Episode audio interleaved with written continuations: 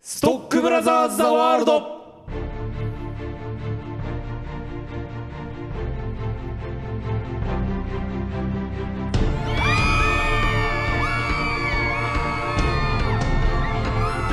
はいはいどうも、はいはいどうもどうも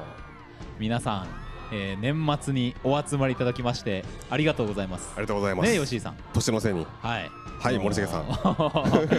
こんなね 名前を言っていくうん名前をまず言っていこうというところからですけれども、はいえー12月30日木曜日本当にもう年も極まれりというところでやってまいりましたストックブラザーズ・ザ・ワールドです、はいえー普段はですね毎週木曜日の夜6時から、えー放送しているカルチャーキュレーションだばなしプログラムということでございまして、はいお相手はストックブラザーズ・ブラザーは森重裕介とよブラザー2吉井陸斗ですろしくおよ願いいたしますろしくお願いいたしますさあということでねはい今日はうん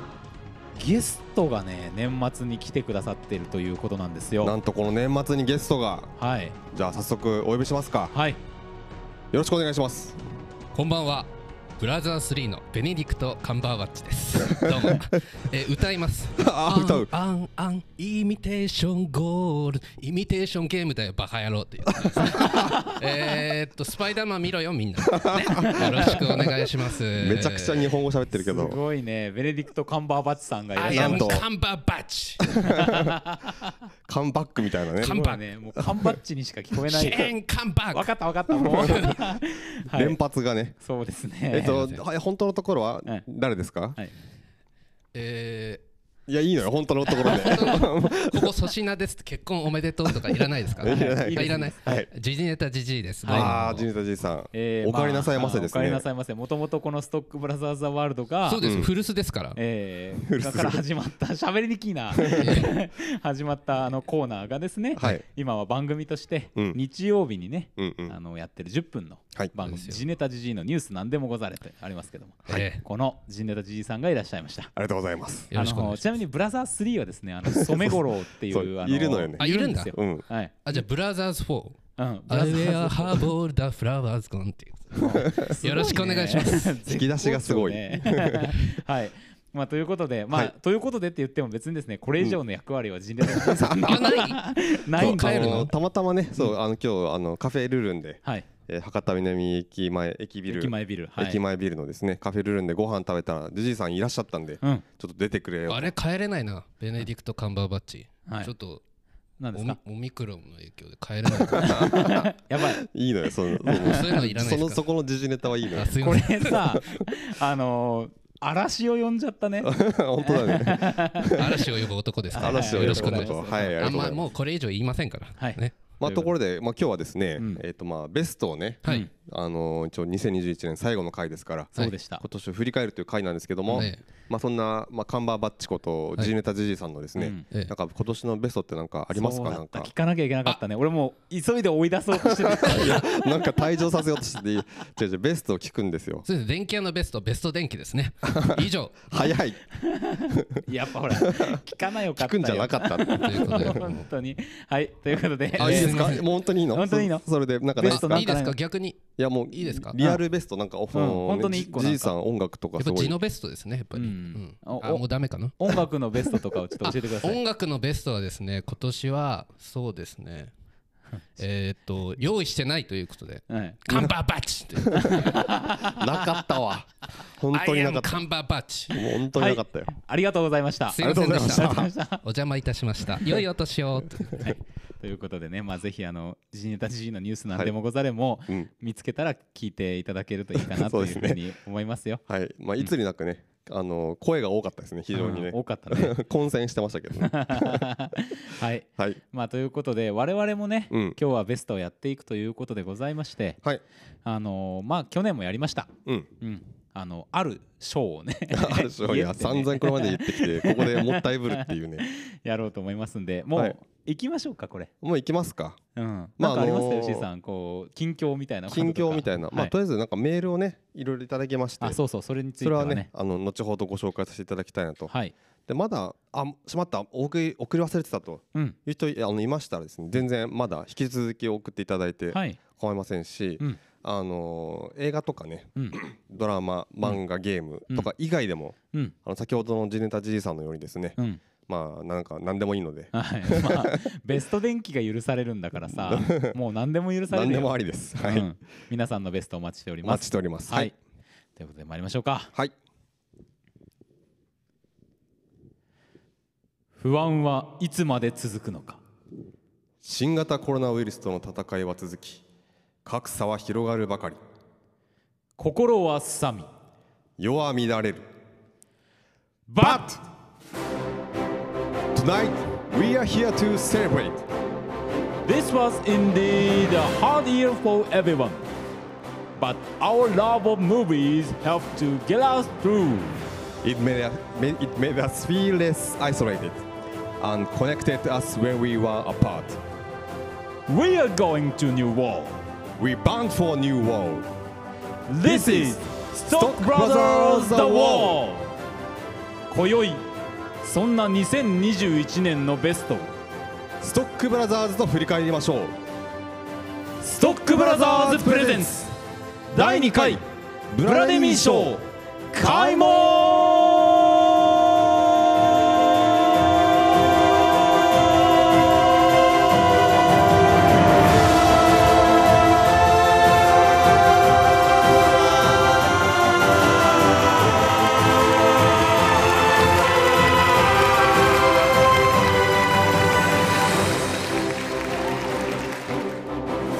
はい。いやーちょいっやといやいやいやいや。今年もなんかなんですかやり残したこと をね全て吐き出すかのようにまあ、声を出しました まあ張り上げましたね。張り上げましたねあとね、ちょっとどうしても変化をつけたくて、うん英語を取り入れてみました。 禁じ手をね禁じ 手を。何を言ってるんだ ともうあの、まあ日頃の成果をね、はいちょっと出したいかなみたいな。そうですよこれ、うんあのストックブラザーズ・ワールドのサムネイルちょっとちらっと見ていただけると分かりますけどもね しつこく言ったシネマはい。ドラマゲームイングリッシュそしてヘルスということでですということでね。イングリッシュ入ってますからはい。英単語のコーナーというものがありますようん。その成果を皆さんに聞いていただきました はい。いかがだったでしょうか、よかったのかな。 うんまうあ、んということで、はいはい、はいあ。のー参りましょうあ、もう行きますか。まあこのブラデミー賞はですね、うん。我々が1年間、まあ、シネマンどころであったりなんであったりというのをやる中でね、はい。あのー気になったうん。ああこれは良かったなみたいなことを振り返りながらはい。ここでお話をしていこうというそういうお祭りでございますよ。そうですね。年に、はい年に一回のお祭りですね。はい、はい、やってきました。さあということで、えーどんどんこれ発表にね向かっていきたいんですけどもはい。もういいですかいきますかね。この発表に関してのね、うんあのこうなんていうんですか示し合わせみたいなものが一切ない状態ですから いやいやそうまあ一応新しい読みがあったんで、うんここには非常に時間をかけたんですけども、はいここから先はほぼノープランというねことで、もう今もうヒヤヒヤしてますよ。 いや本当あにねの切られるんじゃないか とあの切られるスイッチをねうんあのアプリをいや閉じ確らかれるんじゃないかと確かに確かにねもう少しお付き合いくださいよはいはいということで参りましょうはいこれも順番に発表していきましょうかね一個ずついきましょうかね一歩ずついきましょうはいということで、えーまず一つ目私読ませていただいてもよろしいでしょうかえっ、とそうですね森重さんあのこの賞を言っていってもらってあの私があれ言いましょうかこっあち側をそれいいですね去年がそういう風にやそっうでてまししたたねはい、もうね去年のことは忘れているという ノープランというこはといですね、それでは参りますまずブラデミー作品賞は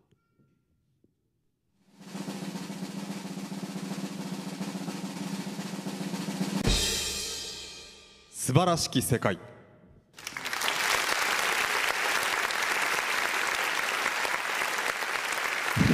拍手が入るとやっぱりい締まりますね決まります 締まりましただいぶ皆さん大きな拍手をありがとうございます。長い拍手がね、はい、そうですね。うんこれですかは、はいい、 えーということでございまして、ブラデミー作品賞、今年からですね、通称、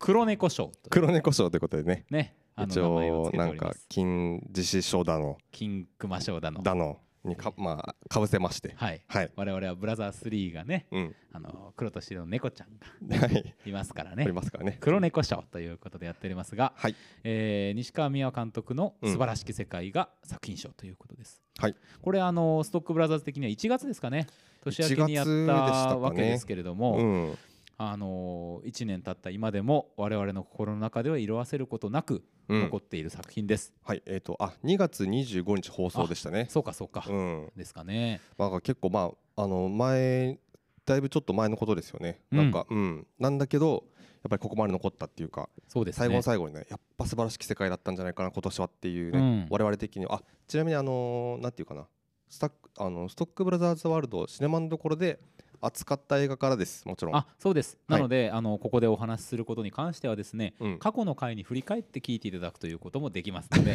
ぜひねこれを手がかりに何回でも聞けますっていうやつです ね。えーお願いいたしますよ。はい、えーということで素晴らしき世界、まあ、特にさ、うん、えーまあなんと言いますか役所広司といううん、素晴らしい俳優が三上というねそうですね。主人公を演じた作品で、あのー結局、まあ、受刑者もともとそのヤクザのねうん、えーまあなんていうんですかその偉い人とかじゃなくて割と鉄砲玉的な役割を若い時からずっとしてきた男がうん、刑務所から出てきて、うん、うん、でその後この現代社会の中で生きていこうとするうん、そんな話ですよね。そうですね。うんはい。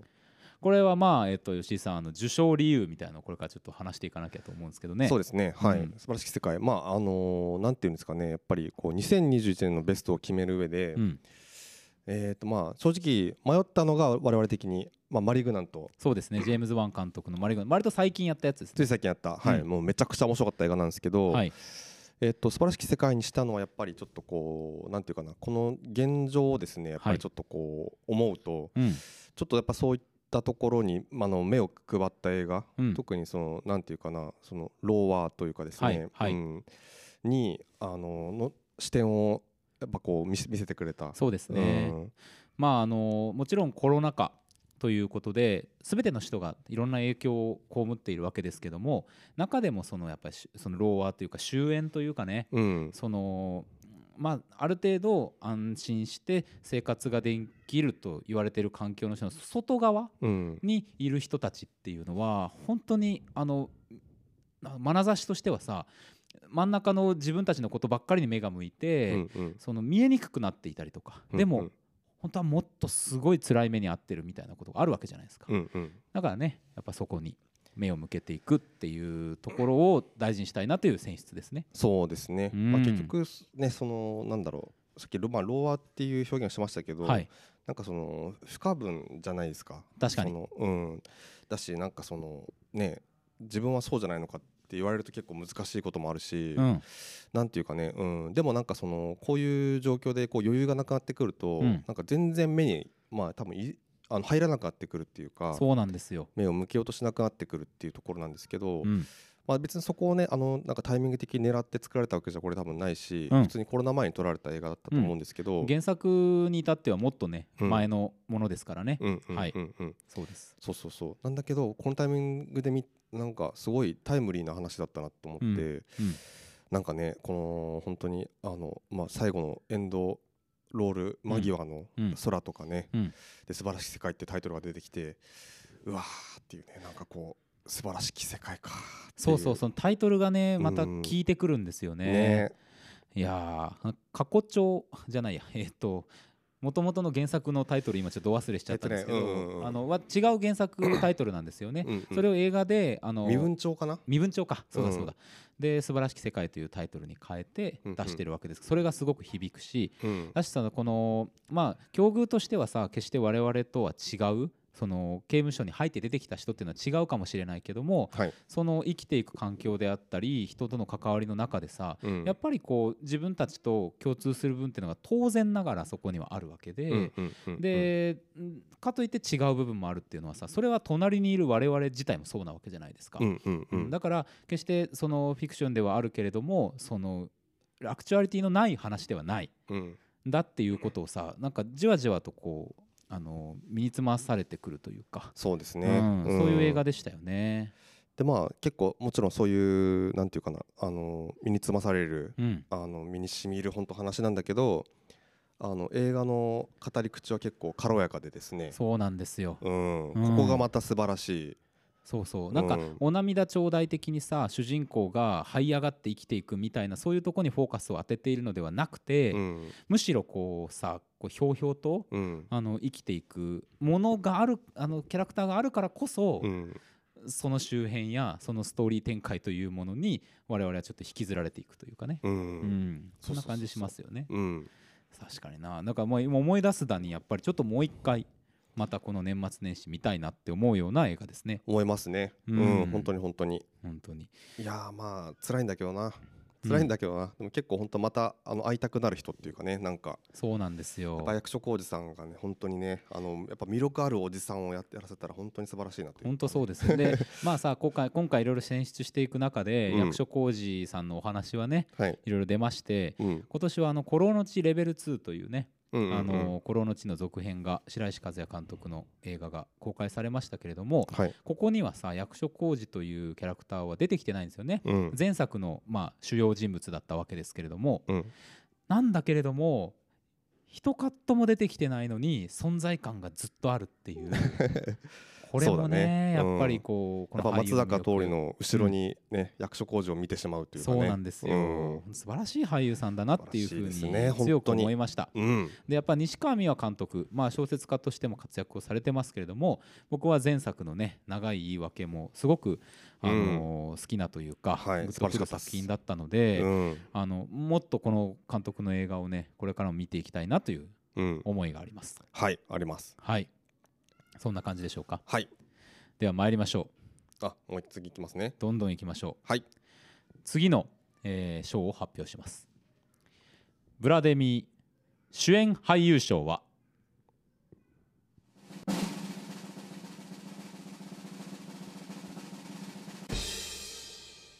ベンジャミン・ウォーカーさんはいはいということでござさいんまして付ねけすギリギリしましたけども、えええーベンジャミン・ウとォこれーはカーさん、ですねどなたでしょうかと思う方もいらっしゃるかもしれませんが、うん、あんまりね、あの聞きなじみがない方かもしれませんが、はい、えー、とアイスロードよりはい、トム・バルネン役で出た方ですね。そうですね最近やりましたリアム・ニーソン主演の「うんアイスロード」という映画がありまして、はい、まああの皆さんどれくらいご覧になったかっていうその映画の話もありますけれども、うん、確かに、まあ、ここで言ってみれば何ですか悪役、はい、えーという位置づけで出てくるそうですね。男なんですよ。うん、 で主演じゃないじゃないかと確 かに、本当だよ。今い言う問われて題に今気づいいた。た。ああ、俺もだわ。うんうんけどやっぱねこの人を主演だとするぐらいに 我々はですねベンジャミン・ウォーカーさんにちょっとやっぱ執着してますね。うん、アイスロードでやっぱ一番印象に残ったのはこの人ですからね。そうですね。だし、あのムービーオンのカードにもね、やっぱなんかしたくなりましたしね、この人はね。うん。そうなんですよ。まあなんでこの人かっていうとやっぱりあの悪役としてやっぱり存在感がこのあの2021年で最も目立ってたと僕は思うからですね。そう思います。う、んまあヒーロー映画などもいろいろありましたけれども、うん、でヴィランが出てきてってありましたけどもそうねトム・バあのルネ以上があっただろうかと本家007の悪役よりもやっぱりね、うん悪役としてのインインパクトは強かったですよあね。のラミ・マレックがやったね はいあの人とかねのタイムトゥーダイのね、はいうん、いやもうベンジャミン・ウォーカーさん一択っていう感じですよそうですねこれはねその、まあ、主演俳優賞って言いましたけど、はいそのなんかこの人に何か賞をあげたくってここはそううんまあなんかないかなっていろいろうんあの熟考した挙句主演俳優賞って枠が空いてたので、うんポンって入れたら、うん主演じゃなかったってあ後で気づいたっていうパターンなんですけどいやそうです ね本当に今喋りながら気づきまいしたやほん俺森重の指摘があるまで気づかなかった 違和感を全く持ってなかったわそうなんですよ、うんうんうんでねやっぱりこう、まあ、何がすごかったかっていうと、はいやっぱりこの執念ですよそうですねこの男の。うんまあ、保険数理士というね、うんまあ、なんか保険会社でそのリスク計算をしてうんいくと、はいだから、まあ、アイスロードというのはトラックがね人をこうアイスロードというすごい今にも沈みそうな氷の道を通りながら、うんえー救いに行くという映画なんですけれどもそこに保険をかけてる会社から派遣されてるわけです。ということになってる。ってことになってるんですよねまあ、本当はちょっといろいろ違うと思うんだ けど、もう散々ネタバレししてきましたけどね、はい、 今頃ちょっとブレーキ踏んでるけど まああまあまあのまあ本当になんかそのまあ仕込まれなんかあのー送り込まれてきたやつなんだけど、うんなんかね本当にあのー働きっぷりが信じられないんですよね。そうそうそうそうなんかその多分まあその一定のあの金額をもらってですね、うんまあその自分の仕事を遂行しようとしてるんですけど、うんなんかねその一体どんだけのお金をもらったらこれぐらい頑張れるのか人はとそうですね思い思うしおそらくそんな金額はもらってないはずなんですよ。はずですよ割と捨て駒的なさ、そこまでのうんあの立ち位置ですようんうん、なんだけどまず辞任として自分が捨て駒ではなく、 重要なプレイヤーだという振る舞いをしていることね、うんこれですようんそして、えーまあ、その仕事まあさ、言ってみれば映画の中でもうこれは負け判定でいいよねっていう場面が何度となくあったわけですよ、うんそうなんですよ。しかしトム・バルネーは立ち上がりです ねあの主人公たちリーアム・ニーソンたちをうん必要に追跡するわけですよね、そうですね本当にしつこかったからね。もう本当にしあの職の範囲をね委託されてる業務の範囲を大きく超えてますよ大きく超えてます。うんうん、これこれはねなそのこれをそそのことをどう表現したらいいかって言ってもすごい難しくってそうなんですよ、オーバーワークともちょっと違うし、うんなんだろうなとちょっといまだにちょっと言語化できてない彼のねなん本か当そう領そう域があると思うんですけどもうだってその言葉が見つかったらさ、うんそれをショーの名前にしようとしてたからね 我々はねそうです見つかったらそれにしますう。んはい、そうなんですよまあそれぐらいちょっとすごい人なので、うんまあ、アイスロードという映画がどうかっていうことについてはあの聞いていただくとはい我々がうんうんなってるのを聞いていただまけるとあ思ないんまかすねので、話してたらすごい楽しかったですけどね楽しかったけどね本当にまあ、怒るとこめっちゃ怒ったけどねうんまあでもトム・バルネーをね本当にうん見てめでるという意味ではちょっとお時間あればそうだねあれはちょっとでも発見ではありましたね、はいこの人いい発見しましたベンジャミン・ウォーカーさん。またね顔がねなんかね本当になん かねなんかね腹立つんですよ、ね、そ なうんか腹立いやつ顔してる全然悪くない、ようん、本当になんかその役どころとそのなんか本そのなんていうの俳優の顔とかねすごい変な感じでマッチしてて、うんあれは意図してないよね絶対あの奇跡的な 符号だよねあれはそうかあれはマジックが起きて たのかなマジックだと何思うよか。なるほどねうんまあそうんなマジックも含めて、うんここはあのベンジャミン・ウォーカーさんに賞をとはいいうことでお送りしました。はいでは次の章に参りますよろしいでしょうかはい続いてはブラデミー監督賞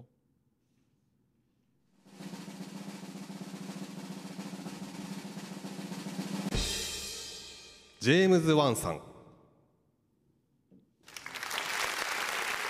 さっきあのベンジバャルミデンィの時にな拍手なかった拍よ手ねなかったね うんみんなポカーンとしてたの 誰っていうすごいですあこれはまあみんな納得ですかうんなるほどねまあそうでしょうまあそうでしょうね、まワあ、ンちゃんさっきねマリグラント言いましたけど、やっはいぱりジェームズ・ワンですねはいうんまああのーホラー映画のまあ巨匠名称と言っていいと思いますけれどもはい資料館うんというシリーズがね、えー一番我々お気に入りのホラー映画作品ですけれども、その監督を務めているうんジェームズ・ワンさんですとはいで最新作は「マリグナント凶暴な悪夢」ということで割割と最近ね、うんえーシネマンドコールでもやりましたけれども、うんうんまあほんと久しぶりになんかこうエンタメとしてもすごく面白くて、うん変なさ、うんなんだこれって見たことないよみたいな描写をしてくるうんキャラクター造形をしてくる映画を見ましたよね。そうですねううんん、本当に本当にあのやっぱ新しさが本当になんかマリグラントで感じて、うんなんだろうねなんか本当に2021年で最もなんか本当にこの後どうなるんだろうっていうかうん映画の中にこう没入しきったうん映画でしだったような気がしますねそうですねマリグラントがうんいや結構さあの結果的に全部見た後はうわ、うん面白い楽しい映画見たなって感じだったけど、うん最初の何分かめちゃくちゃ怖くなかったいや本当に怖かったねねえうんあのホラー映画としてもうわもうこれいや帰りたいみたいな気持ちでうんうんいたんだけど、あのねやっぱこれあのマリグナント会の時も言いましたけど、はい、あのね、まあ、主人公たちがいる家の前の通路に、うん、パトカーが ねそこ重列駐車のとこえーえーね、重列駐車でスッと入ってきて、はいはいはい軽い感じの刑事がパうんうんッて降りてくるんですよ、あうんその時にこの映画は違 う怖い映画じゃないって思いましたねやっ僕ぱは、いろんな視点がねうんそのね入ってくるのがまた面白いし、うんなやっぱでその監督賞にしたのは、うんやっぱそのジェームズ・ワン、まあ、その資料館シリーズがあったりとかまあいろいろありますけど、はいの新作ってことで、まあ、結構期待もね持って見に行ったんだけど、うんやっぱそれだけ楽しませてくれたっていうのがうん、さすがやなと思って。そうなんですよそうなんですよだからそのマリグラント以外、うんそのこれまでの資料館シリーズとかもろもろこう引っ張ってきた上でマリグラント出してきたっていうとそこうろですがねね素晴らしい、まあなんかさストーリー上のひねりだったりとかさうんそういうものを求めがちな中で、うんえー、とこの人はその決してそこにあの技術を置きに来るのではなく、うんうんうんまあ、ストーリーとしてはもう割とカツッとねあのーある種のジャンル映画としてのフォーマットにありつつも、うん技術で見せてくる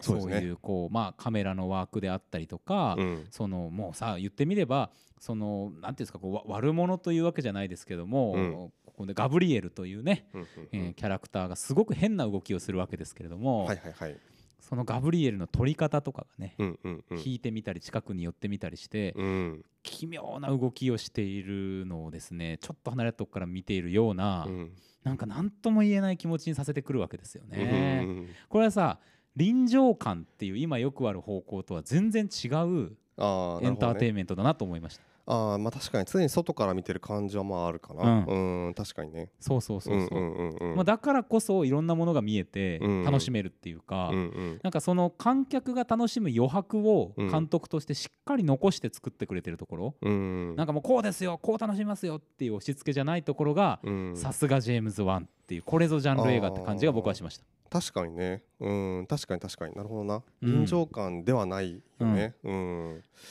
確かにな面白いなそれ臨場感方面に行くとさ怖がらせ系、驚驚かせ系に行くじゃない、うんうんうんホラーだからみたいな、うんうんでそういう方向に行かなかったからうんさすがだなーっていうのをちょっと今となっては思います。確かにうん結構常にあの冷静な視点でこうこっちは見れるっていうかねはいうん状況をねうんまあだけになんかなかなか理解できないっていうところはうん、その状況一体これどうなってるんだろうって思うところだねいっぱいあるんだけどねそうですうんね、うんうんうんでまあちょっとねこれあのーこれに関しては、うん我々が話したことに関してさ、うん先週メールをねはいおメールいただいておりまして、うんうんまあ、結局主人公のそのガブリエルがね主人公というかガブリエルがまあ後ろ向きに歩くキャラクターなんですけれどもん後ろ向きっていうのは気持ちの問題じゃなくて物理的にねうんうんうんあの背中っていうか後頭部に顔があってえーそっちを前として歩くキャラクターでうんそのアクションがなんか変なアクションだよねっていう話をしてた時にうんメールであのなんかダンサーの人がそれをやってるらしいとはいはいはいはいいうようなことを教えていただきましたんでうんうんえーその方々2人のダンサーがね関わってるということでここであのお名前だけちょっと紹介しておこうと思いますね。はいはいははいいえー、1人はですねマリーナ・マゼパさんっていう、まあ、女性のダンサーです。もう1人はトロイ・ジェームスさんといううんうんダンサーなんですけどもこの2人がうん結構その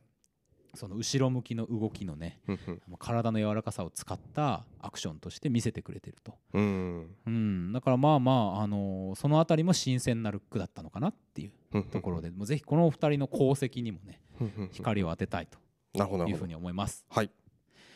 さあ参りましょうか。いいですか次に参っても。あはいちょっと待ってくださいねはい。あと次のね残すところ最後なんですよ。もう最後かあっという間あっとでいすう間ねでござる。ござる えー最後の章、えー今年新設いたしました章です。はい。ブラデミ文化功労賞。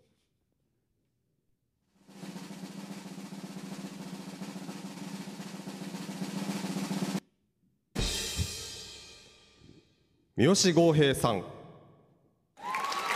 やどうもおめでとうございますおめでとうございます。おめでとうございますえーまあ、ひょっとするとねどなたでしょうかというふうに、はいあの遠方の方なんかは、えーお聞き及ぶかもしれませんけれども、えーアジアンフィルムジョイントというねうんうこのん番組の中でも何度か紹介をした、えー上映企画のねあのプロジェクトがあるわけですけれどもうんうんこの中で、えーアノーチャ・スウィチャー・ゴーンポン監督とうんうんいうタイの映画監督の作品を KBC シネマで上映するという企画をねはい今年行われた、うんあの三好剛平さんはいこの方に文化功労賞ブラデミー文化功労賞 を、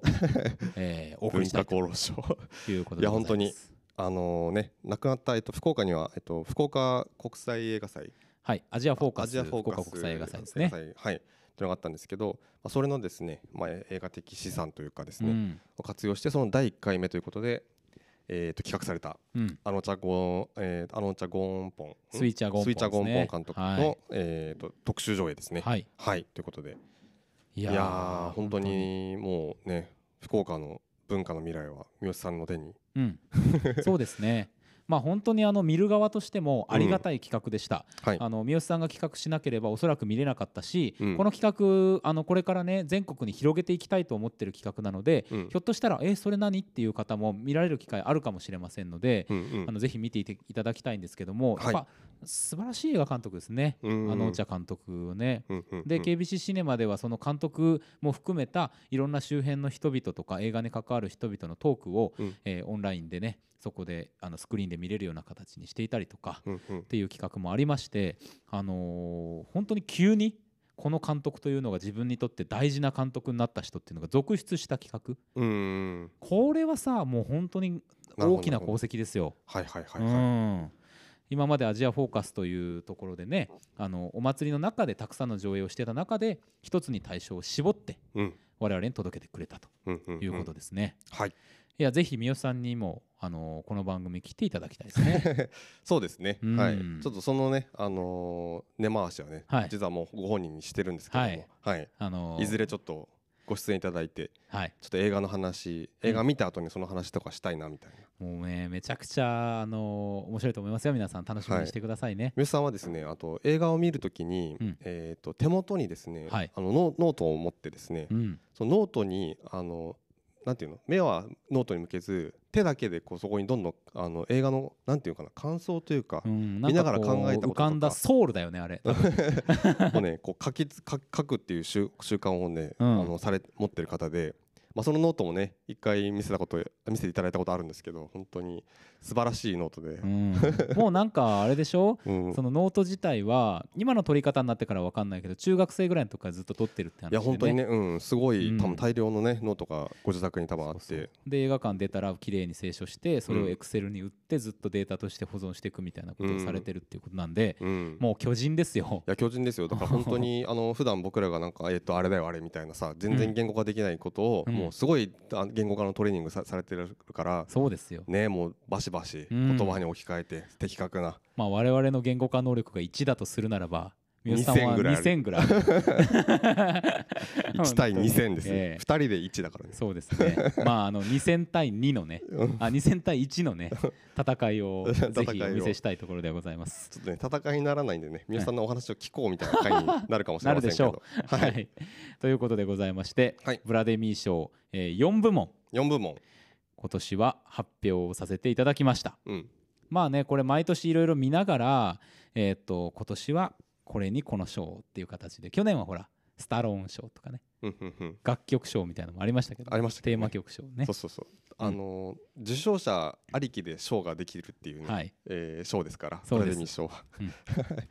今年はこんな感じではい、 まあでもなんか変な変なっていうかそのスタローン賞みたいなのがないよね変なって言うたね。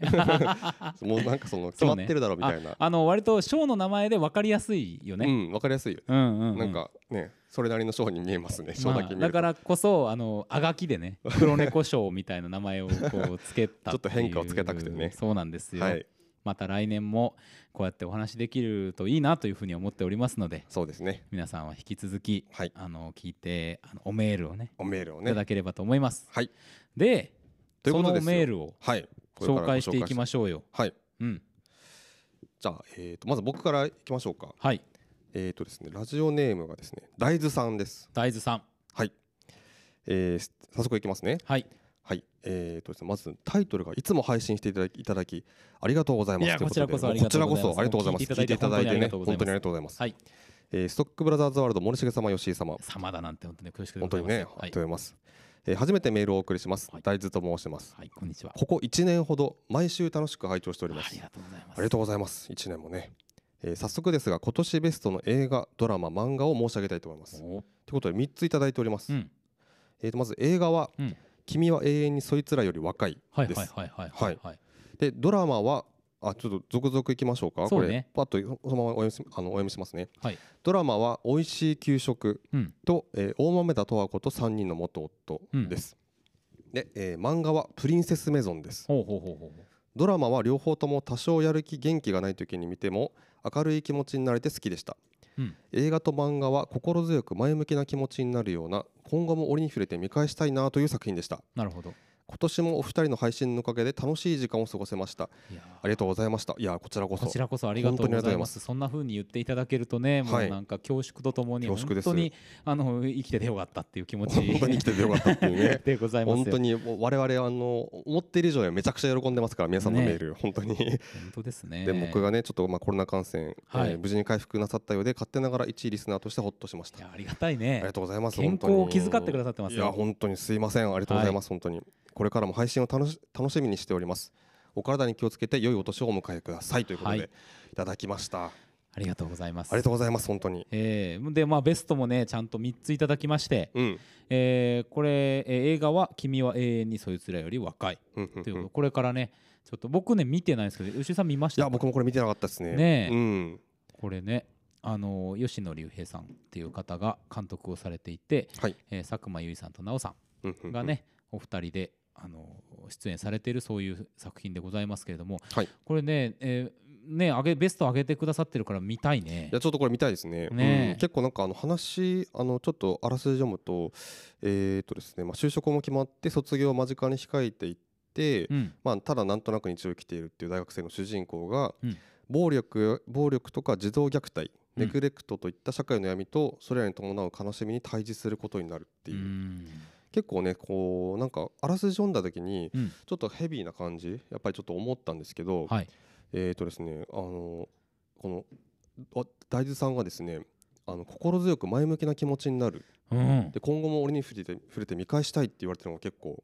これでこことこあのこのメールがこう結びついた時に、うんおすごいちょっと見てみたいなって思いましたね。そうですよね、ういやそうそうだから、まあ、ある種さ「素晴らしき世界」を作品賞にしましたけれども、はいはいは眼い、は差しといしてはやっぱりそういう周辺終焉というようなところで、うんを見ながらどう映画は、えーそれを描いていくのかうんっていうチャレンジなんだろうと思いますんで、うこん、れ見なきゃねはい、これちょっとなんとかしてみますこれから。はいはい、ぜひあのまた見た感想なんかもねあの、うんお話しできるようなことがあればお話しようと思いますんではい、はい、はい、あのそれでまたね思ったこととかを送っていただいたりとかっていうのもお待ちしておりますよ。はい、はい。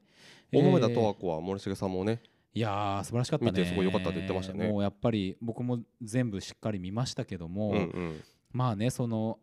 曲テーマ曲のプロダクションからもうその演技のその役者たちの良さから脚本から、うんうん、結構僕はもうね文句のつけようないぐらい綺麗なもので。うんうんうん、ちょっとつるっとしすぎて、うん、なんかこうベストとかに上げていくものなのかどうかっていうのも分かんないぐらいあーある種ちょっと普遍性を持ちすぎちゃった感っていうのがなるほど僕の中であるぐらい良かったですね。へえそっか、ういんや、本当に結構方々でね話聞くんで、はい、僕あのねしあのドラマンドこれでやったあの1話だけ一緒に見たやはついしか結局見てないんで、はい、これまたちょっと追っかけで見ていこうかなと本当思いますねねうんまああのー えーすいませんねあのさ、えー、と坂本雄二さん、はいはいはいはい、ねあの今回演出されてる坂本雄二さんは、うん、あの花束みたいな恋をしたっうんうんうんていう映画なんかもね、撮られておりますけれども、はいあの映画でもまた見れるといいなっていううんうん気持ちもある人ですし、うんやっぱりなんかこういうのがテレビの地上波で見られるんだったら、うんう日ん本のテレビ地上波ドラマも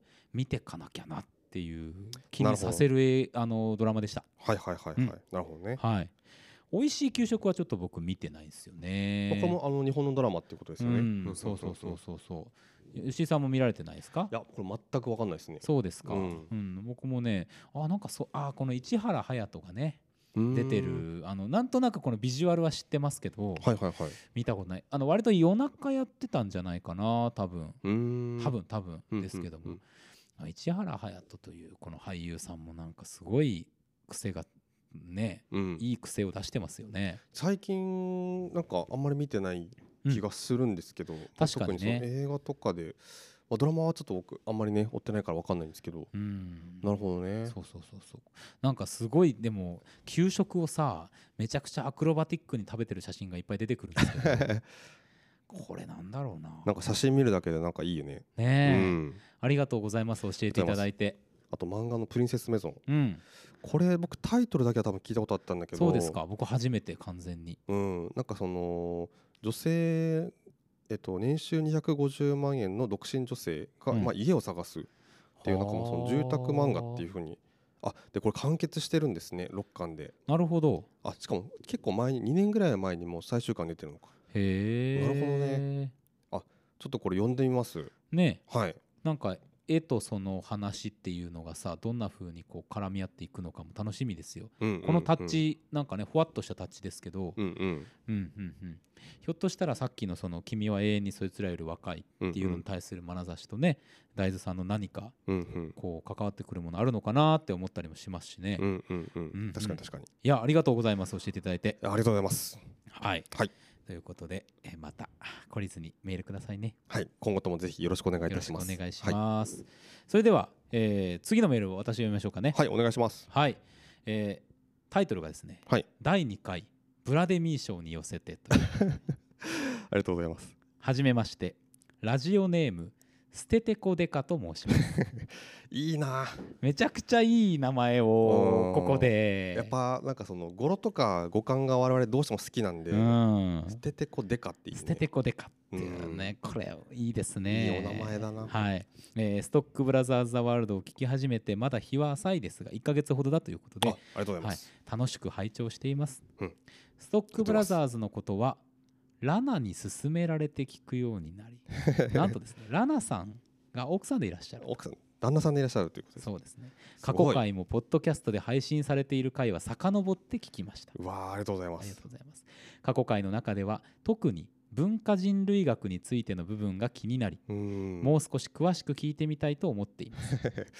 いやーあれ紹介していただいた文化人類学の思考法は少しずつですが読ませていただいていますうーんお時間があればぜひまた文化人類学についてお話ししてください恐れ多いですね恐れ多いですね、はいさて本題に入ります、はい第2回ブラデミー賞の開催おめでとうございますありがとうございます受賞作品の発表を楽しみにしておりますね満足いただけたらいいんでしょいいんいでたすだけどねけたらいいんですけどねさっきまでえ え第2回ブラデミー賞の開催に寄せて私個人の今年見た映画の中から選んだうんベスト5とごく簡単な感想を投稿いたしますはいベストすごい5ねベスト5いただいてますありが今たい年の2021映画のベスト5はいではステテコデカさんのベスト5発はい表していきますまず1作目「ドントルックアップうーん」ですねドントラックアッ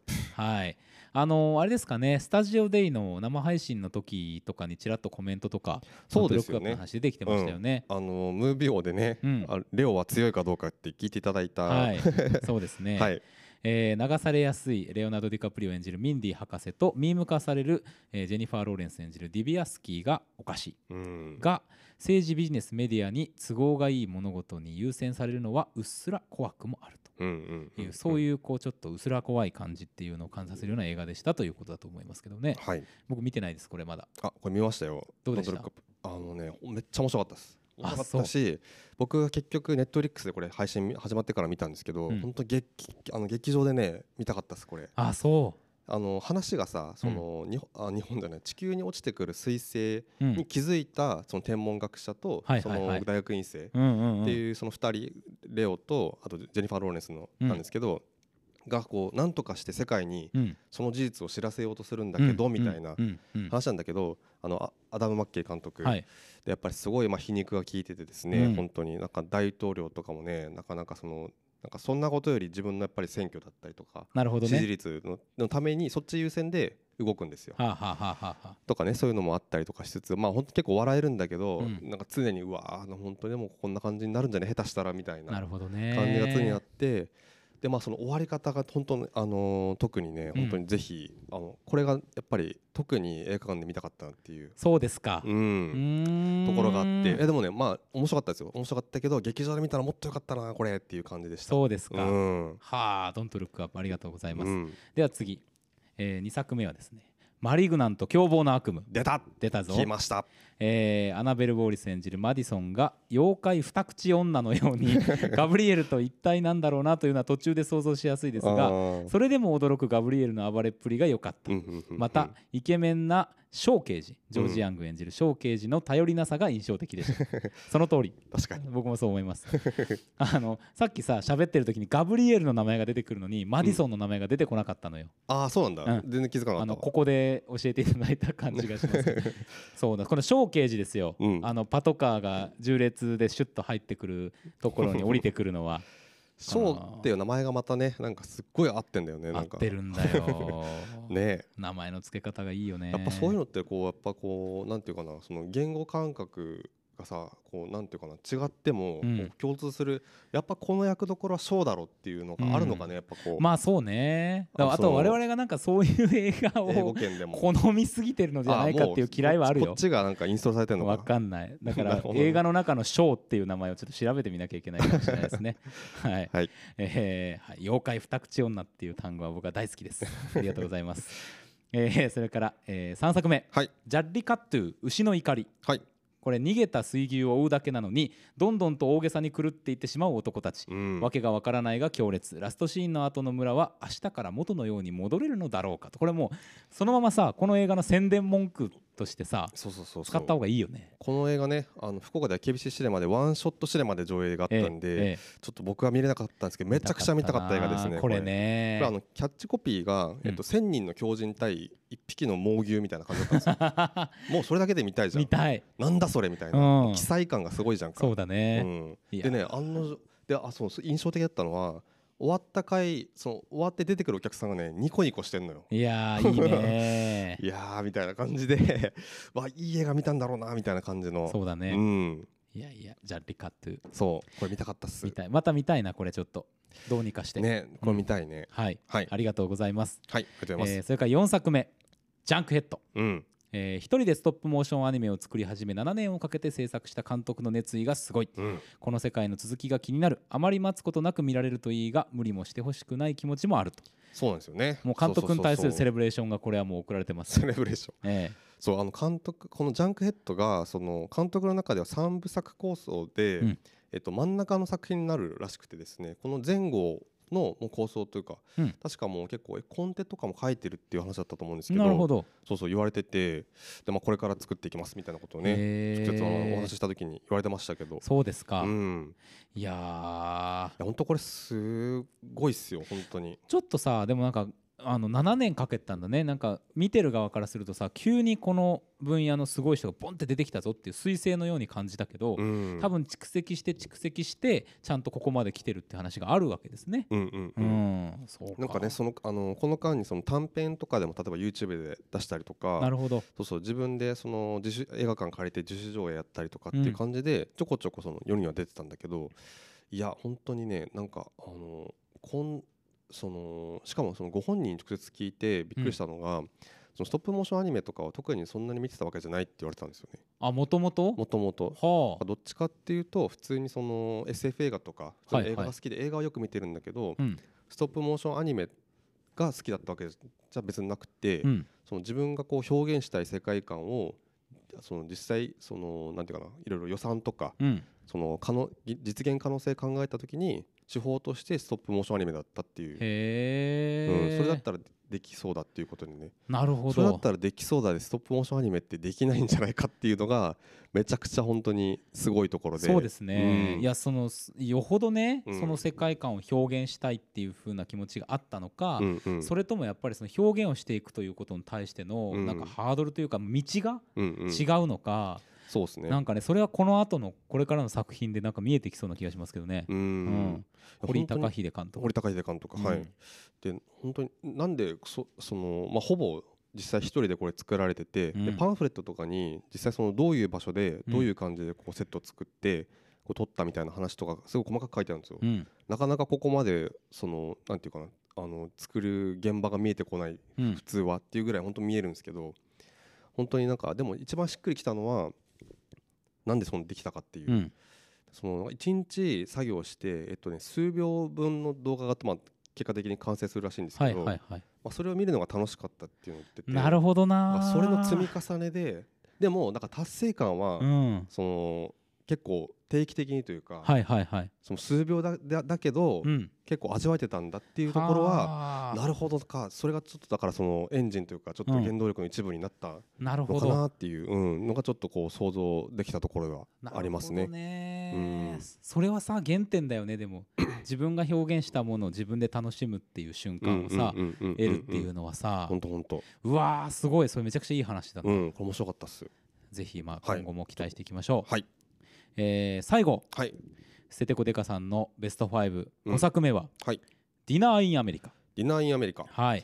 エミリー・スケックス演じるパティがカイル・ガルナー演じるサイモンと恋するようになってどんどん可愛く見えてくるとうん2人での曲作りが愛おしいまたパティの両親がパンツを履いていないシーンを思い出してついニヤリとしてしまうというあことっでたすな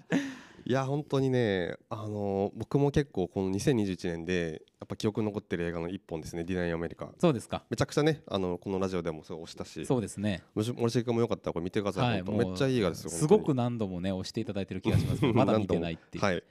そうですよねこれも確か原作の小説がありましたねじゃなかったかなあそうだっけうんあそうなんだあの別の映画とかにも映画化されてる人だったような気がしますちょっあとーまだね見てもないんでうろ覚えで言うのもあれなんですけどそっかそっか原作ものでしたかね、なんかあったような気がするんですよねうー、んはいまあ、えーその「ディナー・イン・アメリカ」これまだねえっ、とネットフリックスあそうも違うなんだっけうんなな見れないのかなもうまだあでもあでもそろそろから先早いですしねそうもねうそろそろ見れそうな気もしますけど、ううんうなんとなくあの違う映画と勘違いしてるような気がしてき た。はい、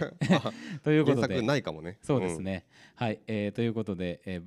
ブラデミー賞の開催に寄せてはいステテコデカさんが送っていただいたベスト5をお知らせしましてありがとうござえいます、ー以上ベスト5でしたと、はい他にも魅力的な映画は多くありましたうん来年もストックブラザーズとともに多くの魅力的な映画また漫画や他の文化に出会える年になると期待していますそれでは良いお年をありがとうございます本当にありがとうございますいやー頑張ろ頑張ろう 魅力的な映画本当にねさっきまあ作品賞、まあ、うん一応ね、ブラデミー賞ねあのセレブレーションやっぱりやりたいですから、ううんアワードやっぱりやりたいからやりましたけど、はい本当に難しいですよねベストってね難しいねなんかね年々なんかあんまりこう自分で考えなくなってきてて前は結構作ろうとしてたんだけど、うんうんなんか別になんかなんだろうなまあこんなこと言ってねベスト募集してんじ ゃないよって話なんですけど、うんでも本当に結構どれも良かったなっていうんう感じだからね、うん結構こうつけがたいですよねそうです、ね、本当にうん、うんうんいやありがとうございますありがとうございますはい、はいまだ今日はメールいただいてます、まだいただいておりますありがとうございます、えっ、とラナさんですラナさんありがとうございありまがすとうございます本当今に年は本当にありがとうございます本当にありがとうございまたすくさん救われましてい我や々も本当本当ににじゃあちょっとまず、あえー、と私の方からですかね、はいい、きましょうかはい、えー森重さん吉井さんこんにちはこんにちはブラブラデミー賞に参加できて嬉しいおうありがとうございます嬉しいっていう言葉が嬉しすぎますよねおー本当に本当ね本当に嬉しいははい、えーお二人やリスナーの皆様のベストそれに工場が楽しいみです工場が工場どうだったかな、うん今週の、のどうだったでしょうかどうねだどうだったでしょうかね、工場表をいただきたいね工場表いただきたい、はいはいえー私の2021年ベスト映画5本見た順ですで、えー実際のところベストなんて決められませそんのが通り本当にね、えー今の気分ではこんな感じです、はいでまず1本目、えースワローうんえっとヘイリー・ベネットが、えー主演で確か今年の1月1日とかじゃなかったかなあそうでしたかねに公開された、うんうんえっと血のつながりも夫婦の関係も空虚なものだとしたら自分で自分を解放するしかない決意した主人公をどこまでも応援したいそしてヘイリー・ベネットさん好きとうん僕もねヘイリー・ベネット大好きなんですけど、はいこの映画ちょっとね見逃してしまってあらそうですかまだ見てないんですよ僕も見てないいですいやこれ見たかったんだよなそうかいやなんかでもこのえっとくなんか詳しいあの映画の内容はやっぱりあのいつも通り頭に入ってないんですけど、うん結構ねなんかこうスワローって確か飲み込むって意味で、うん結構なんかこうなんていうかなグロテスクじゃないけど、うん結構きついこう描写もあるみたいな話だったんだけど、ううまあ、もちろんね何かのメタファーだったりとか、うんまあ、するということで、えー、とでもこの短いですねご紹介文でやっぱりさらに興味が湧きましたねこれねはあ確かになうんこれはもう見れるでしょうねどこかでねこれ見れそうですね、うんちょっと見たいなというありがとうございますことで、えー、と2本目いきます、はいえーシカゴセブン裁判おきた静岡では今年の映画なので入れちゃいますなるほどねはいえー、と登場人物それぞれの信念と行動それを表現する映画の力に圧倒されました、うんえーストックブラザーズ・ザ・ワールドに出わ出会わせてくれた恩があるのでその加点もいやーありがとうございますありがとうございますいや本当にえーっとでもねこちらからするとシカゴセブン裁判を見てうんくれて、それで君映画好きになって映画で検索していただいたからうちの番組にうん出会っていただいたとむしろシカゴセブン裁判に我々が恩があいるやんですよ本当に我々がめちゃめちゃ感謝してますね 本当にねありがとシャうシバカロゴンセブン公裁演あり判がとはい、はいありがとうございます。えーっとしじゃあ3本目ですうね、はいシュシュシュの娘、うん社会に対する作り手の怒りをはっきり感じるけどそれがこんなへんてこな映画になるなんてうん好き、朝日をあ、えー浴びながら土手を歩いていく主人公の姿に涙しましたうんうんあんな服装であんな戦いの後なのにうんこれ僕見てないんですよね入江優監督のねね監督、見て夏に公開されてますけどね、うんうんうんうん見てないないやーこれ見たいな確かになへんてこな映画ってやっぱ僕すごい惹かれるんですよね、うんなんかこう変な映画そう変な映画に出会うのすごく幸せなことですよ幸せなことですねうん本当にでそそうなんだと思ってこれで知りましたでもやっぱりさ怒りをストレートにな投げつけるとか、うんそういうことではない方法をいろいろ見つけていくっていうのもさ、うんうんうん映画の一つの大事なことじゃないですかはい、それへんてこになるっていうのは素晴らしいよね、うんうんうんでやっぱこの朝日を浴びながら土手を歩いていく主人公の姿もさうん聞いただけで泣きそうやいや本当ねもん こいれやーいいシーンなんだろうなこ れだろうなこれねえちょっとこれも見たいねい、はいありがとうございますこのなんかベストのいいところはさやっぱりあの見てない映画とかがこう出てくることでうんあそれあ見ようって感じでさちょっとうんまあ我々的には振り返りじゃないけど、うんちょっとねあ後で追ってみたい映画っていう感じでもねそうそうそうそう我々入がってねくるの嬉しいです本当にあのありがたい思いをさせていただいてますありがたいいですねはいじゃあえっ、と次が4本目ですね、えー最後の決闘裁判はい見た後で一番ごちゃごちゃ考えた映画、うんえーその説はご迷惑をおかけしまいしたやとんでもございませんよメールいただいたんですよねはいえっとこの作品を作った人全員偉い、うん今思うと映画はちょっと分かりやすすぎるような気もしますが、うんそれでも分からない人がいるそして見るべき人は絶対見ないことに改めて絶絶望したりいうんやこれ分かりますね本当にそうねなんかね見るべき人は見ないっていうところねそうね確かにこれ見るような人はなっていうところもまあそうとも言えないところもありますけどねいろんなね、うんえそれ見てこれ見てその感想が出てくるのみたいなこともまあありましたからね、未来の見るべき人がうん偶然出会ってる可能性というのはあるんだけれども、うんなんとなくさ確かにその見るべき人じゃない側、えっと、それをそもそも意識している人側にうん認識や、あのイメージというのが蓄積して偏って蓄積していってしまうようなう、んうんそういう絶望感っていうのはめちゃくちゃよくわかる、うんですねあ。そうそうあと分からない人がいるって言って言ってますねうん本当にねびっくりしましたけどねねでえっ、とまあ辛さを紛らわすためにアダム・ドライバーが可愛い映画ベストを考えましたおコベストが来ま したよココベベスストトがが。はいはいはい。アダム・ドライバーが可愛い映画ですねはいえー1ローガン・ラッキうんー2フランシス派うん。 3パターソンですおアダム・ドライバーの可愛さか僕的にはやっぱ可愛い可愛いと思ったことあるアダム・ドライバーうーん可愛いはちょっとよくわかんないかななんかなんかあのーなんていうかなまあでもうーん熊の可愛さには似てるかもね結構あの人がたいいですからねう大んきくてねなんかこうのっそうというさうん感じがするっていうかうんうんあうんうんまあ僕はあうのんやっぱちょっとカイロ連役はちょっと可愛かったかなってそう思俺ってもまちょっすとね今同じこと言おうと思ったけどうんそれはあるうんねうんうん確かにな可愛いあーフランシス派とか確かに出てましたね出てた出てたうんうん確かになローガンラッキー僕見てないんで見ようこれあこれ面白いですよローガンラッキアダムドライバー可愛いの目線で見ます ーぜひということでねはいではえっと5本目ですはいドントルックアップ来た来ましたうん 2, 二回目ですね、はいえ3つのラストシーンどれも素晴らしかったうん夢のような夢のような豪華キャスト陣はさすが、うんギラギラ笑ってみましたがディストピア映画のような現実世界を思うと笑っている場合じゃないですねああ先ほどねあのーステテコデカさんも挙げていただいて吉井さんもお話してたようなポイントですねこれはね。そうですうねん本当に、本当にラストシーンが素晴らしいんですようんうんうんうんでそのまあ彗星がね地球めがけて、うんしかもそのなんだっけな大きさが大体10 5キロから1 0キロぐらい6キロからうん9キロぐらいの直径があるらしくて、でそれが落ちてくると、あのー地球上の生物は絶滅するらしいんですよ全部デイアフタートゥモローや。もううんなんか、でも大きさにしたら1 0キロぐらいでそうなるんだってのが結構、そうね。多分本当そうなんだろうなと思って見てうん見てたんですけど、まあそのまあ、ある意味ディザスター映画じゃないですか好物のそうですよ。でそのラストどうなるかっていういやいやいや見なきゃねこうれはね。ん、これ映画館でねいやいや。そうかそう。いやーほんとほんとそういう意味でも結構良かったな。うん。うんうん、ということで、えー印象に残った映画も大げす、えーごめんなさい大好きな映画作品もままだまだたくさんあるので上に上げなかった映画には申し訳ない限りでわす。かる。、本当そうですよねうんうん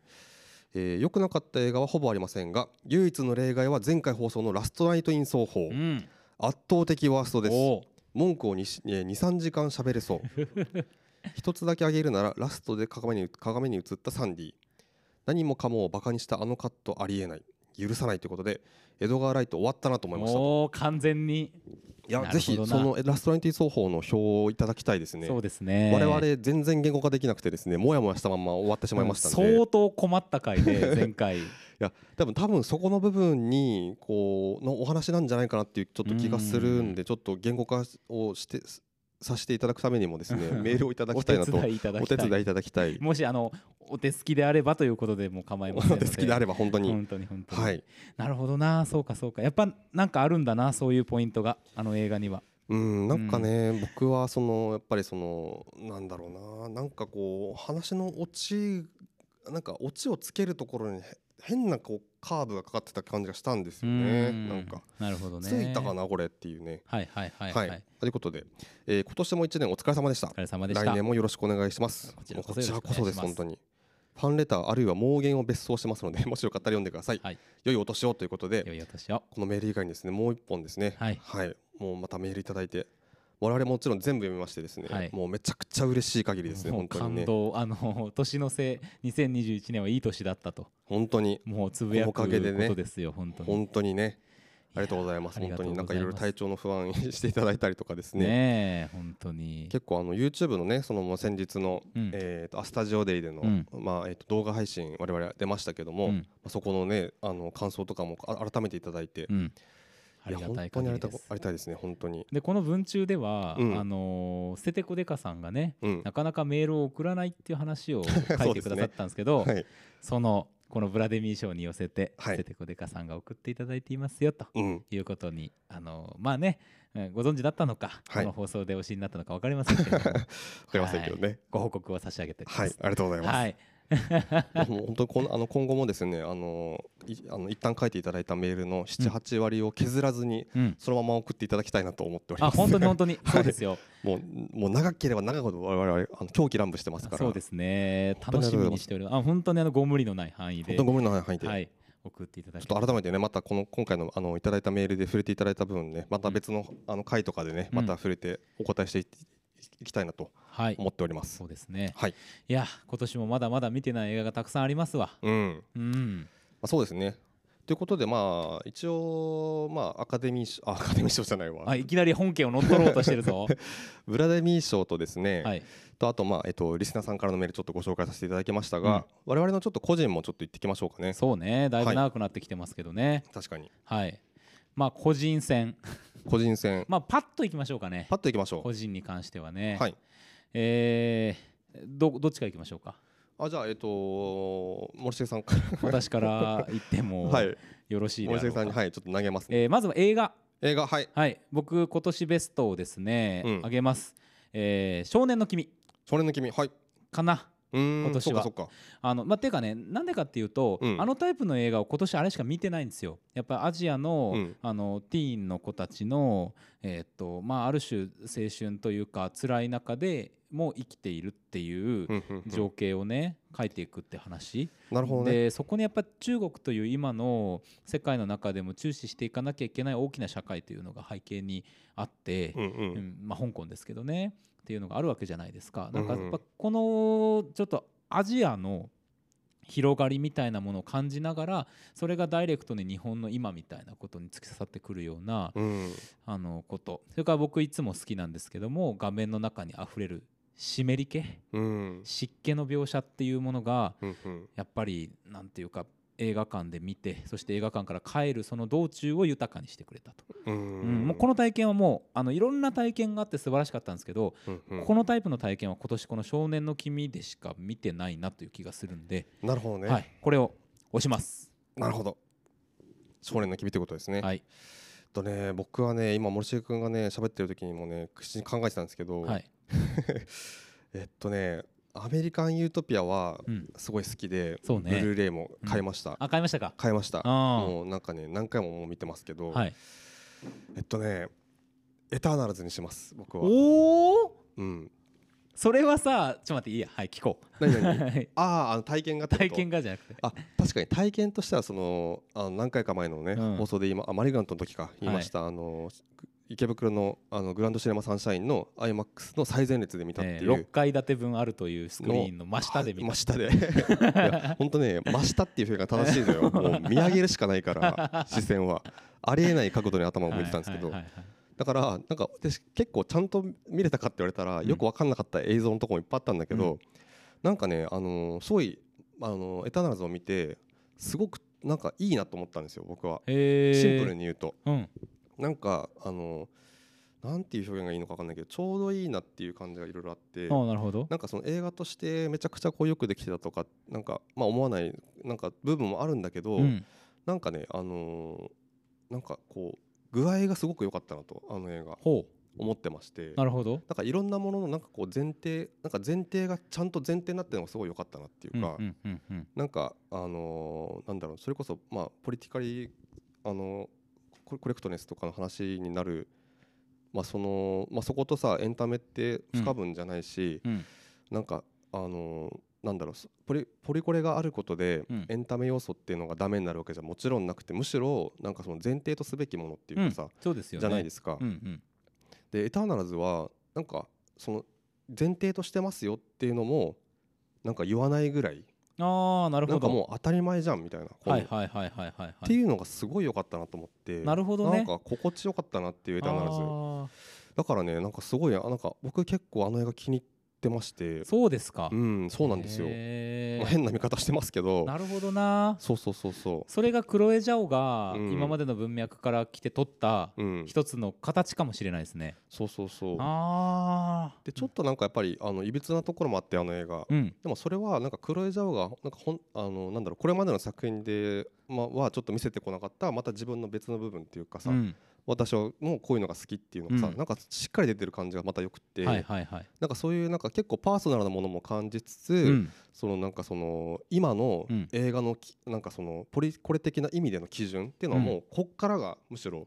前提としてますよってことすら言わなくていいんだっていうさ、まあ、当なたるほりど前だからそれって、はいはいはいまあ、実際そうだと思うんだけど、うっんていうのがすごいハマってなんか良かったなっなていうるほどなうーん、そうかそうかだからそれをさなんか妙にほりじほじくり返すことも別にないしねそうそうそうそうそうなんですよああなんかだからそっから先の話しようよっていう感じがすごい良かったなっていうねなるほど、うんそれはなんかちょっとない視点だったななんかそんな気が僕がねなんかやっぱりずっと頭に入ってるのをなんかまあちょっと言語化してみましたけど多分そうんんそういうとこがすごい好きですねあのなるほど映いいですね画、うん、という感じですおお意外な意外な、一本が来ましたう、んまあ、自分でもねび意外ですけど、はいいはい、という感じですですねあとはまあベストなんベスかトそうだなまあちょっとねドラマテレビシリーズは今年はちょっと難しいなあんまり見てないっていうのがあるんでそうですねなんか逆に本当教えていただきたいですねちょっと配信系そうですでこれ面白かったっていうその特にうんまあドラマですね、なんか僕それこそ見たかったのはやっぱサクセッションっていうすごい好きなシリーはズいの、はいはいはえっいとね、キングオブメディアっていう今名前でん UNEXT でうん配信されてるあの HBO のドラマなんですけど、はいそのシーズン3がなかなか日本あの出なくってまなだるほどねとっくにアメリカはもう次シーズン4やるよって話やってんのに、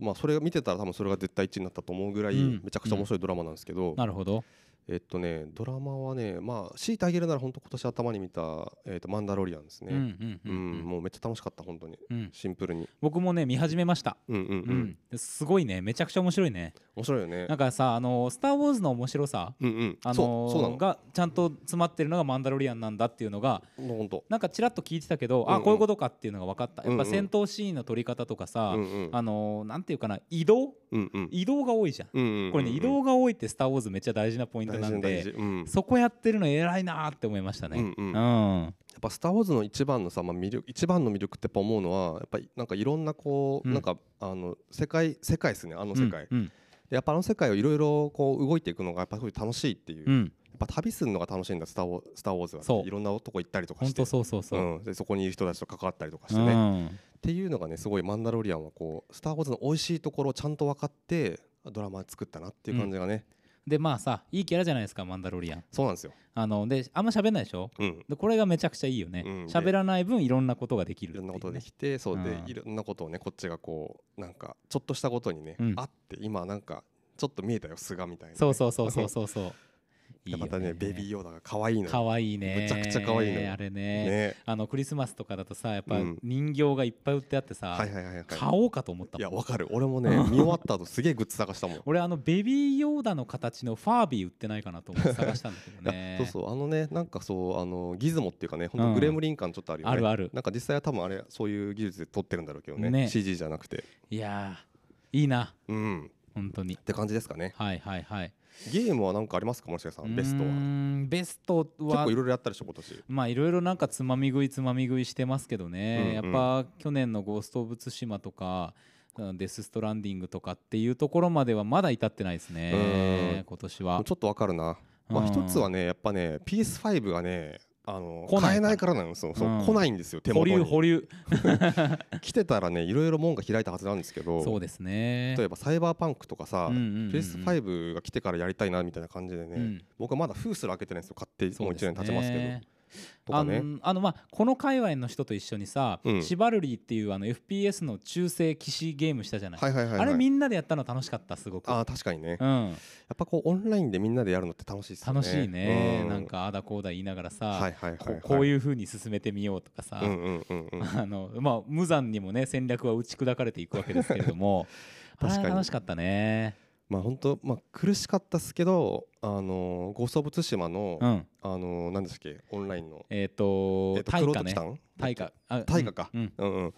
あれは楽しあ楽しかった苦しかったけどすごいねあの久しぶりになんかこのゲームのうん用意した高い山をなんか全員で乗り越えた瞬間みたいなの味わったよね、うんクリアしましたもんねクリアのちゃんとね瞬間楽しかったっすよ、もう本当ねすごいなんかめ解放されめ呪いが解けたうん、めっちゃ達成感あったもんねあ終わった後しばらくみんなオンのままさ話してましたもんねそうそうそうそうそううんそうそうなんですよあれ楽しかったな楽しかったですねはいはいここでジーンタじいさんがマイクを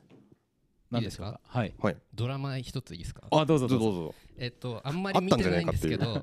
えっと Amazon プライムではいはい僕の姉ちゃんっていうドラマがはありましたあはいはいええっはといま増田美里さんのエッセああイですねはいはいはえいーでえー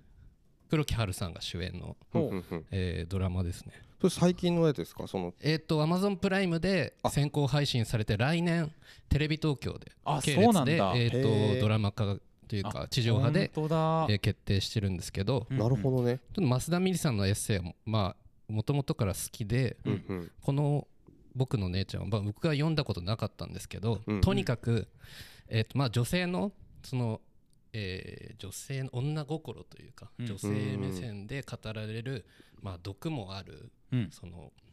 まあ、弟がいて、うんだから杉野、えーはいはいはい杉野君名前がね読めない杉野よ春明さんわかんないけうどんははいいが、えー演じてる弟役がいて、うん彼にこう家で語るう毒んっ気もあるうん女心というか、女性杉目線野のこと杉野陽介さんはいはいはい杉野陽介さんはいはいがすごいあの痛快というか、うん爽快ででもまあ乙女心もありつつ、まうあ、んそれぞれこう恋愛をしつつですね、うんうんえー暮らしていくっていうエス、えーストーリーがうんとても良かったなって思いまして、でうんも黒木華さんが素晴らしいうんあの今年自分の中で、まあ、数少ないドラマとか映画の中でも結構黒木華さんが今の自分の中でこう、えー爆上がりしててうん主演こ女れ優から女優賞ですねはい、僕の主演女優賞じゃ黒木華さん。なるなほるほどどねね。ありがとうございます。結構これはなんかこう会話劇的なて会話劇的な感じなんですかそうですね。結構えー会話中心で進んでいくみたいな割と会話中心かうな。んうんうんうんえーあんまりね、その二人以外の人がいっぱい出てきて絡んでくるというよりは、二人中心で。割と2人中心で、まあ、あのうんその他キャストもいるんですけれどうんうも、んあと僕の大好きな平岩神さんも出てるというあ、平岡さんね。ね。はいうんはいはいはいはい。えーというわけで、はいちょっと入りました。ありがとうございますありがとうございます。あっ以た上でんじゃすねねえかベストっていうねうんカンバーバッチというはい カンバーバッツさんだったんですねうん今今のもねそうだったんだな。すごいねな。るほどありがとうございますねはいうんうんまああとはそうだうねん。ゲームそうだなままああハデスっていう僕あそうねはいゲームはすごい面白かったあのーこれはね去年かなのあのゲームオブザイヤー確か撮ってたんですけどはいはいはい。まあプレステ4版が今年出たっていうことで今年やりましたけどうん。あのまあローグライクっていういわゆるあの分かる人にはあのトルネコとかですね風来の試練とかうん。ああいう感じでどんどんこうなんていうかなステージを降りていってで死んだらまた最初からやりやり直しっていうタイプのゲームなんですよね、うん全部ほとんどのものをこう失ってみたいうなん感じなんだけど、あのーストーリーが結構しっかりしているというかですね、その普通はただこうリプレイするっていう、まあ、その作業にだんだんなっていくっていうはいはいかはいはい感じなんだけどちゃんとねそのリプレイするのが筋がつながっているっていうのがそうねそうそうそうそうちゃんとリプレイしたということに世界でなってんだよね。そうそうそうそううんそうなんですよ、そうそうそうそうちゃんと世界がねその更新されていくんですようね、んでその例えばあのハデスってあのギリシャ神話のね、はいあのハデスですけど、うんその息子のザクレウスっていうのがまあ主人公で、うんまあ彼がその冥界から地上に向けて脱出しようとする話なんですけど、うんでそのななぜ脱出しようしようとするかっていうと地上にいるあのお母さんに実のお母さんに会いに行くっていう、そのお母さんの存在を知って地上に出ようとするって話なんですけど、うんうん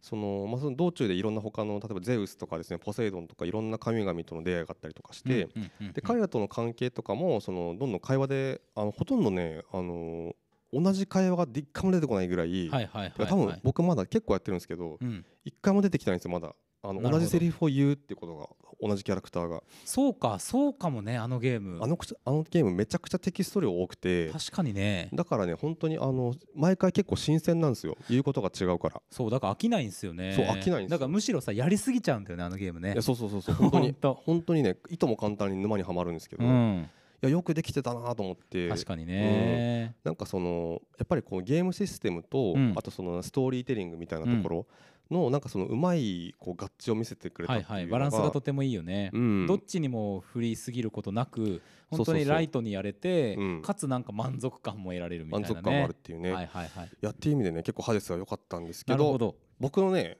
今年のえゲームベストはですね、はいえーとエルデンエルデンリングというゲームのですねトレーラーですねな出たもうさそれそれあなたプレステ5が来ないことの恨み事じゃないいや 本当に まあエルデンリングはまあこれから発売されるはい、来年ゲーム2です月に出るゲームのトレーラーなんですけど、はいえーとですねまあ、フロムソフトウェアっていう、うんまあえー、とダークソウルシリーズとかですね、うんセキロとか作っている、うんまあ、結構まあ高難度と言われるんですけど、うんまあ、そのいわゆるちょっと死にゲーですね、はいはいはい現代のはいを作っている会社と,、えー、とストーリーがですね、うんあのーほれこれゲあのゲームオブスローンズの、はいはいはいあの原作者ーはいはいはいえっとそうそうそうそうはいはいえっと、炎氷と炎の炎と氷のはいはいなんかなんでしたっけなんとかっていうねはいはいはい もう雑な本当にやばい、ね、記憶ですけどもこれ出た久しぶりにと思ったよね 今ねいやゲームオブスローンズあ出のてあのこなかったトールキンみたいなジェジョージ・ R.R. マーティンだはいはいはいはいそうですさんがそのなんかその割とストーリーというか世界観をこの人がまあ作って、でうんその上のまあゲームシステムとかっていうところはそのフロムソフトウェアが作っていって感じで、えっと来年出るオめープちゃンめワーちゃルド楽しみよね、はい、アクション RPG なんですけど、まあ、めっちゃ楽しみで、うん今ね森重さん、うんあの備えて、はいダークソウル3をですねは買いって、ちょっとこれから一緒にやっていこうかみたいもうな。世界にこうちゃんと入るところから行こうという、うまあということは僕も2月にはさ、うん、 5を手に入れないといけないですよ、本当っすよね。 5をね5っ はい、ていう感じです。うんはい。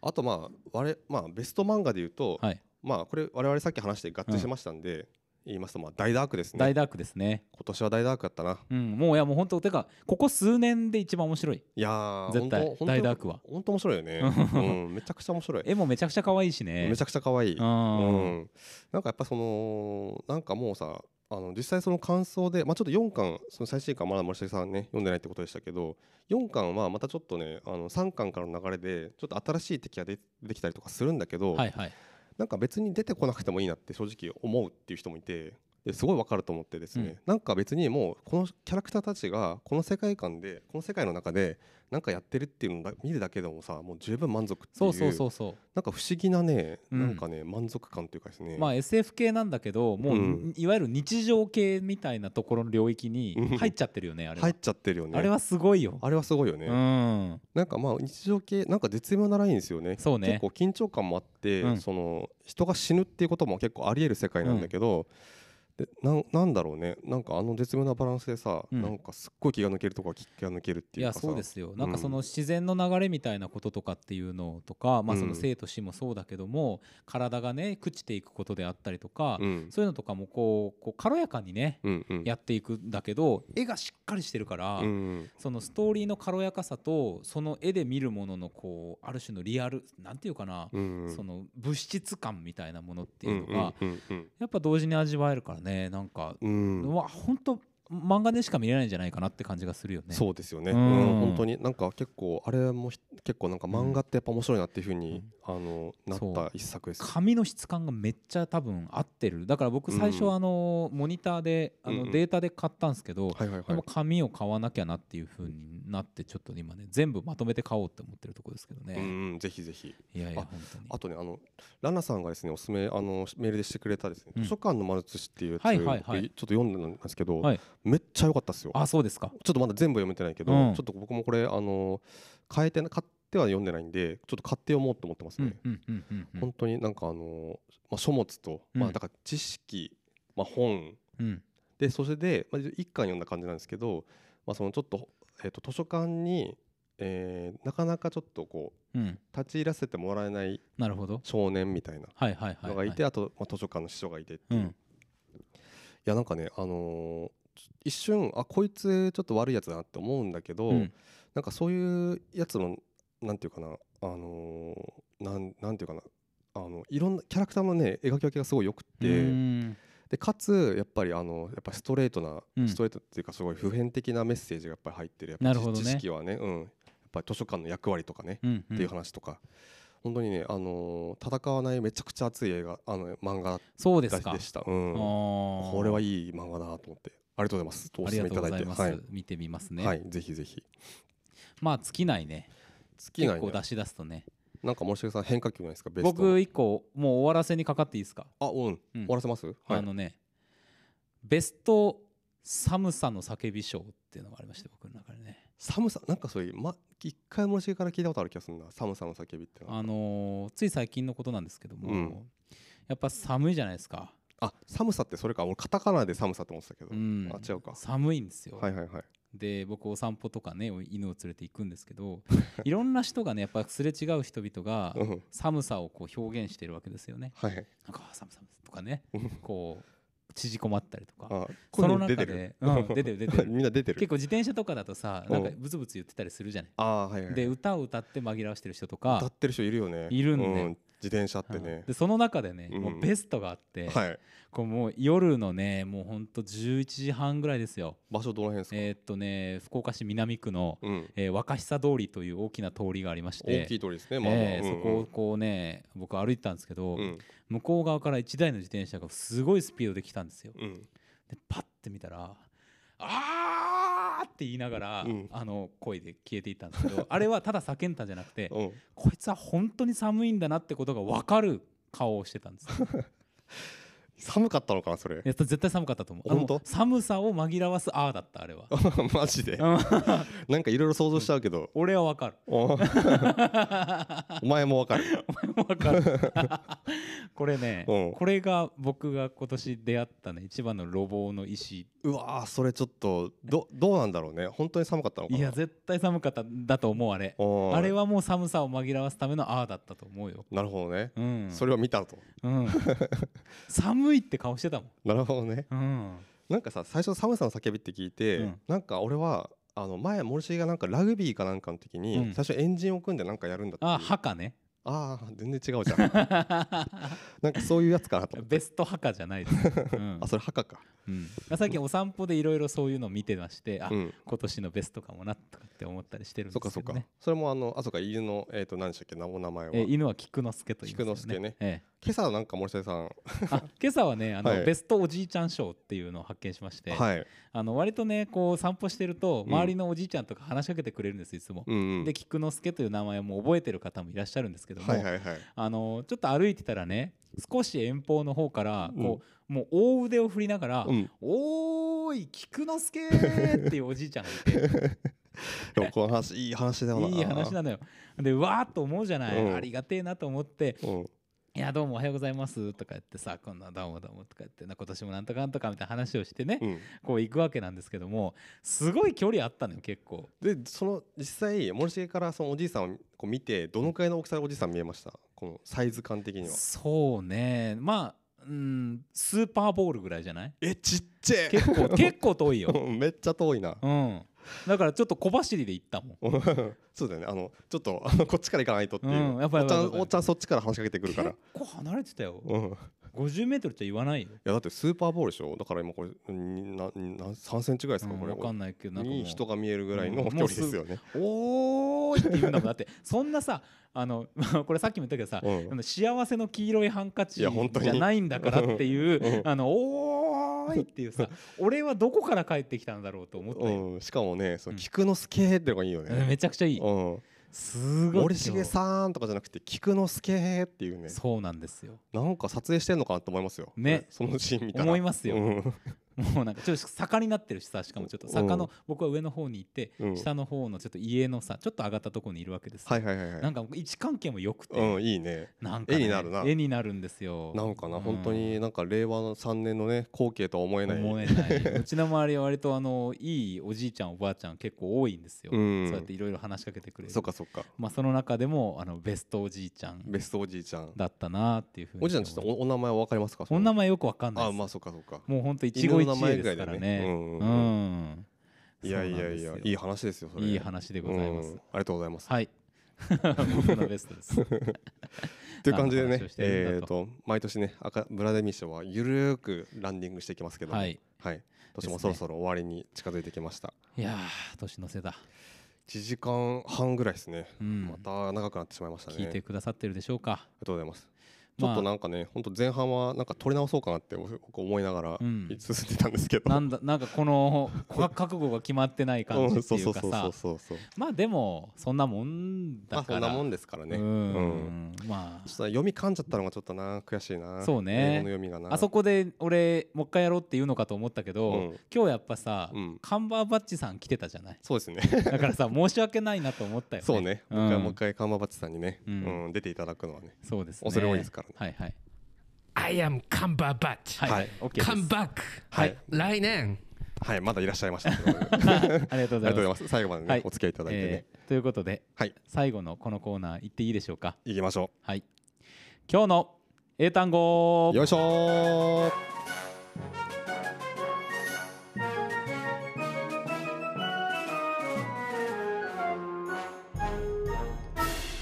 今日の英単語よいしょ。このコーナーでは毎週インターネット上にゴロゴロゴロゴロ落ちている英単語たちを一つ一つ丁寧に拾い集めて学びましょう、はい そんな英単語学習コーナーにてござるな んだびっくりした今なんかちょっと気抜いてた今ね語呂がね変わるとびっくりしますけどねはい、ということでございまして、うんえーこの今年2021年最後の英単語はい参りますよ参ろ参ろう。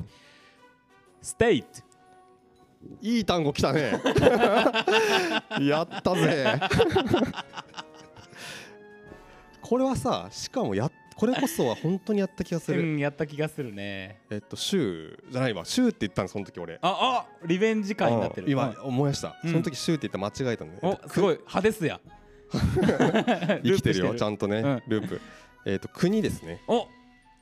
その通りです。よし国、国家。あとですね、結構いろいろ意味がありまして、うん威厳とかね、あったあったうんうん興奮状態とかね。そうそうそうなんかね森重君がねだからそのまあ国なんか国家権力とかなんかそううんちょっとね、こうなんかね威厳をそこからねはい、はいはいちょっとなんかこう抽象化してましたね。そうなんですよ。うんうんうんありさまとかね、はいはいいろいろありますけれども、えー今日の英単語、これ最後の英単語、はい今年こちらでございます。では参りますよ。はい。 Repeat after me. オーケー state ステイト state ステイト one more time okay オーケー state ステイト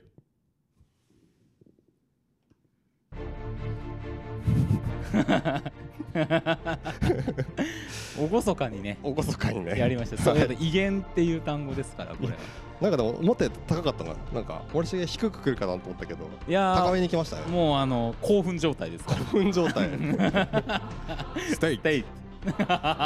いいよねいいよあのね好きな単語の部類ですねそうですよあの声に出したい単語上位に来る単語ですね、うんあのこういう「えい」っていうねうん母音がガツッと間にあるような単語っていうのはすそうそごうくサインとかねやりやすいんですけど大も好きですからはね、いなんだそれっていう どこの角度から英単語を見とるのかわからんけどもまあ今年も本当に皆さんありがとうござあいりがとうまござしいたました本当にねおメールもたくさんいただいてもう嬉しい限り、もう恐縮する限りでございますけはれいあどりも、がとうございます来年もね楽しくやっていこうと思いますのではいぜひお楽しみにいただぜけれひ本ばと思い当にます引き続きね本当あの今年はさ振り返ると本当にいろんな方からたくさんメールいただいて、本当ね本当嬉しかったよねう、んなんかあのーやっぱじわじわうんちゃんとこういただくことが増えてきて、んやっぱ継続って大事だなといや本当にね 思いましたけどもいやーその本ため当ににも嬉しいです本当に健康で皆さん参りましょはいう良いお年を良いお年をさよならまた来週